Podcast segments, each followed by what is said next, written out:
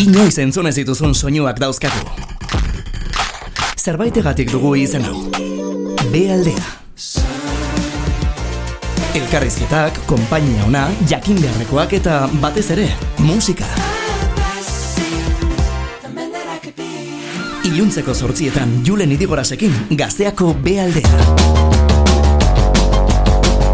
Gure gaurko gonbidatuak esan dugu bilbotik datozela eta hemen izan ditugun arren, aurretik elkarrizketatu ditugun arren, lehenengo aldia da disko batekin datozela, euren lehen lana atera berri bai dute.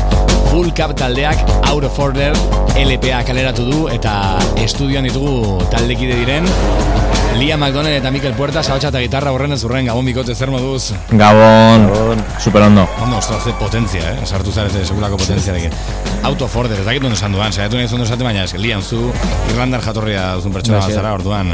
Lia McDonald, eh, izena bizenak, eh, dan elkante, pixkat. Lia McDonald, agiet. Bai, pixkat, pixkat suspicios da, baina nola, nola esaten duzu ez duek, venga, esan. Eh, Lia McDonald, Out of Order, Full Cup, oi dia, eh, iru, eh, bueno, izagutzen ditugun eh, ingleseko sei hitzak, ya está. Eke zurra, ezagutzen ez duena entzat, zuk inglesa hitz egiten duzu, ez? Bai, pixkat, pixkat. Vale, vale.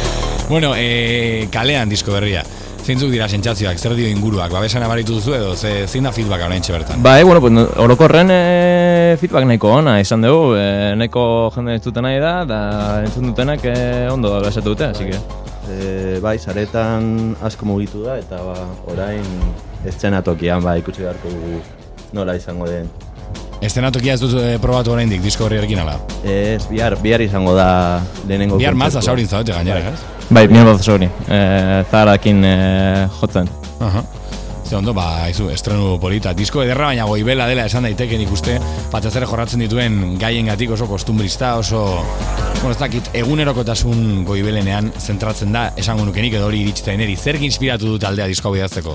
Ba, bueno, esango nuke kontesto batik eh, pandemien idazten hasi ginen, da, bueno, pues, eh, momentun eh, pixkat enfaduakin eta eta frustrazioakin egin genuen, ez? E, orokorrean. Da, ziren izaltzen apur bat desahogo moduan. Ba, hoxe da, bazkenan izan zen musika egitea gure pues, barruntza hona ateratzeko. Eta, karo, mm, ez da konfliktiba izan orain eh, kaleratzearekin sentitzen duzuen pozarekin, esan ez, gauza oso gordinak esaten ari zarete, e, hori hor dago izlatuta kantetan, baten bat ere bai barneak mugitzen dizkio akaso, e, ez du kontraste egiten gero disko bat ateratzearen pozarekin, ala, ala pues, Hombre, pixka ez bai, baina aldi beren e, pues, momentuko fase horko islada da, orduan pues, pozik hau de hoi erakusten duelako, nahiz eta ez egon momentu hortan e, oin. Bueno, e, aurretik epe bat atera zenuten, bueno, aurreko aldian epe batekin etorri zineten behar aldeara, orain LP bat da, lehenengo LPa, gertatzen askotan ez, talde gazteek, e, batez ere, bueno, hasi berria diren taldeek, mm, edo, bueno, esango proiektu gazteko, esan da taldeak baino, ba, badutela espektatiba bat, edo, bueno, itxoitun dutela, edo itxoitun duzuela, lehenengo LPa atera arte. Mm, espektatiben aurka borrokatu behar izan zarete, zer espero zenuten diskonekin? Aregia esan, eh, oza, LPA bakarrik atera dugu, eta bestea izan dira singleak. Ah, bai, eh, bueno, baina bueno, EP bat zenekaten buruan edo eskuartean, ez? Bai, bueno, eh, justo rokeinen eh, epe bat egoratuko nuen, da, uh -huh. etorkizenen... Eh, ah, vale, vale, be, alderantzizak. Bai, bai, bai, bai, bai, bai, bai, bueno, espektatibak egon ziren, eh, zentzu berean ala ez. Bai, bai, so, egon dira, nik uste eurokorren eh, bete dugula, no? Osa, nahi genuna zan, eh, pues, azkenen, oi izlada, da, da momentuko frustrazio atera, da, oi ulertza momentun, da, ulertza, pues, eh, eh, pasaden, o sea, naiz eta iraganen egin, pues uste jende asko hori sentitu aldula, eh, pues eh, oin oin bet. Eta galdetu nahi zuen frustrazioiek, pandemia garaitik edo ekarri dituzuen frustrazioiek, gaur egun e, beste zerbaitetan transformatu dira, badituzu frustrazio gehiago gaur egun esanet, E, Zentzu horretan asbet eta zaudetere bai pertsonalki, edo oraindik e, talde bezala o talde kiri bezala badituzu horrelakoak? Ose, nik esan gurke oin e, frustrazio berikin dazkogula, e, pues, e, nire amodio mobideak eta e, moide sozialak, baina esan gurke era baretuago batean e, afrontatzen ditugula doloko zerbait e, lasaiago gauz. E, Biotzaren kontuak, ez? Ez, ez, amodio kanta desente daude diskoan.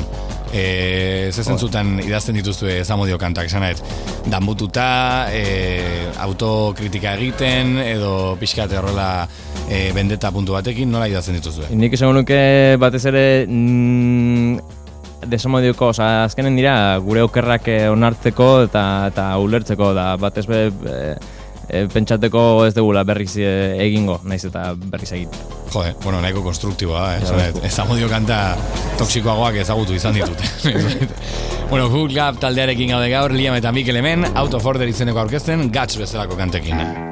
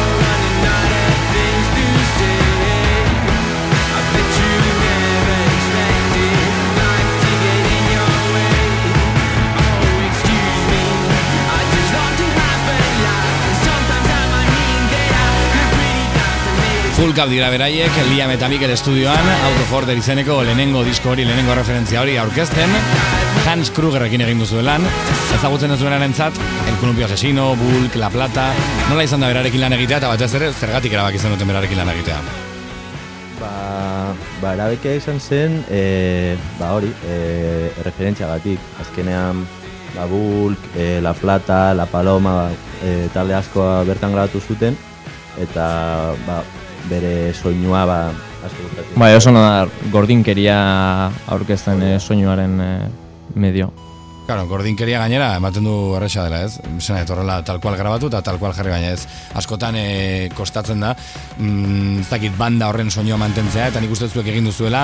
Bada zuen obsesioa pixkat horrela fidelak izatea zuen soinuarekiko, ala postprodukzioari ere bai, bueno, ematen dio hor tarte bat. Nik esango nuke hasieran agien e, gordinkeroi pues, e, pixkat obsesio, obsesio bat e, zala hasieran, e, baina oin e, pues, igual flexibolak gara edo pues, e, bai ez dakit, efektu gusten zaizkigu. Zuzeneko talde bat zarete, ala diskoan hobeto funtzionatzen duena, zuek ze uste duzue? Zuzenakoak, zuzenakoak. Bai, eta azkenean diskoa, zuzenean e, jotzeko. E, Egin dugu bai. Aha. Kamiseta kentzeko eta ezer- ezeritan egoteko, juran. hori da. E, eraginak, eh, eraginak, bueno, eh, ez dakit zintzu dituzuen, ez dakit Euskal Herriko beste hainbat taldeen influenzia edo eragina duzuen, nondik edan duzue disko hau egiteko? Ze taldetatik edo ze proiektuetatik? Ba, bai, azkenean Bilboko talde asko, ba, Bulk bezala, Lukiek, eta gero ba, bakoitzak bere referentziak ditu. Bai, Ni batez be rap eta horrelako mobideak entzute ditut eta pues azkenen eh, oil nire lirikan entzutea, bueno, lirika, no, como quieras llamarlo, entzutea eta gero pues, eh, bakoitzak bere eh, gramitoa eh, ekartzu.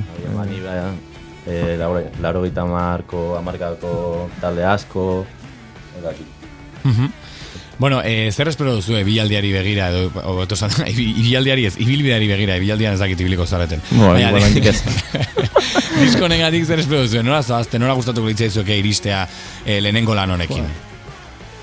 Nik uste botez be eh, alditun eh, leku guztietan eh, jo, eta bueno, gero pues ez dakit, eh, gure ez dakit, uh, pos urte baten e, sentitzen duguna berriz e, beste diskora bat e, trasladatu, eta hori, pues, e, ja, e, bat izango zen e, festivaletan jotzea, eta pues, e, jende gehiago hori e, heltzea, esango nuke.